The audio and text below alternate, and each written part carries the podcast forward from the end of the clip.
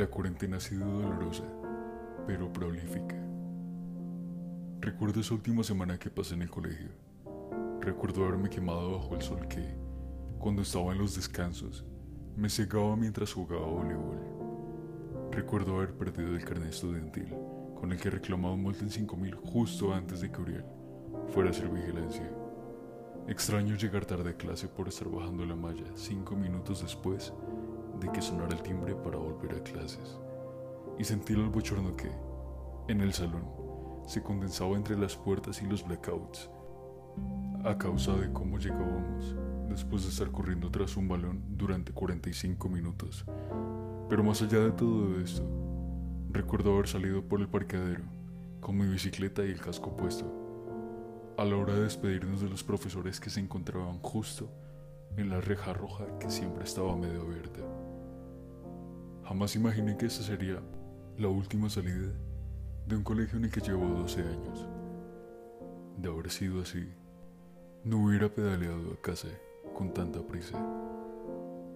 Vamos por seis meses en este nuevo modelo impuesto gracias a un virus que ha acabado con muchas vidas, hogares y sueños.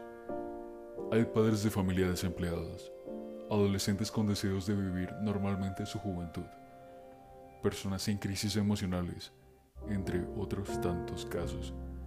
Sin duda alguna ha sido una época caótica. Pero, como dicen por ahí, de los errores se aprende.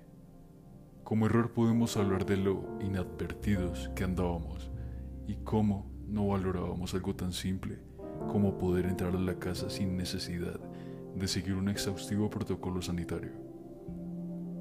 Tarde o temprano nos vemos obligados a aceptar un arduo modelo de vida lo bueno es que después de aceptado no queda nada más que resurgir. Si tienes un GPS y le dices que se dirija hacia algún lugar, este no podrá funcionar. No te llevará a ninguna parte. Mientras que si le dices las coordenadas exactas de hacia dónde quieres ir, no importa dónde estés, este te llevará justo a donde le indicaste que te llevara. Así es de importante definir un objetivo, sobre todo en estos momentos pues una vez encontrada la claridad de cómo va a seguir nuestra vida, haremos lo necesario para seguir con ese rumbo que nos hemos planteado. Después de esto, podremos hablar de una cuarentena productiva. Tenemos todos los medios para ser mejores, desde tutoriales en YouTube hasta cursos, en ocasiones gratuitos, que nos permiten evitar quedar estancados en estos momentos tan difíciles.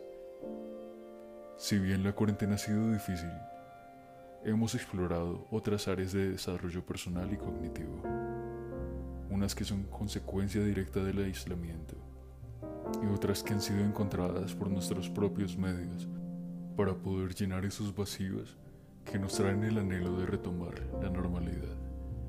Por eso, veo la cuarentena como un golpe profundo que generó cambios que aparentemente necesitábamos poder experimentar, para así poder desestancarnos y continuar evolucionando.